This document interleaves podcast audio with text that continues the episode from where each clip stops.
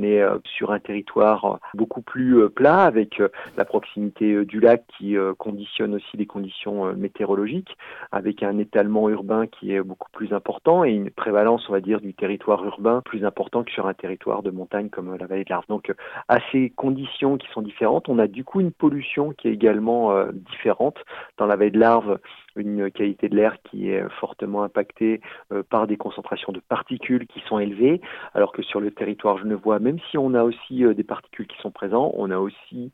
des pollutions liées au trafic routier comme les oxydes d'azote, également des concentrations d'ozone qui peuvent être importantes sur ce territoire-là.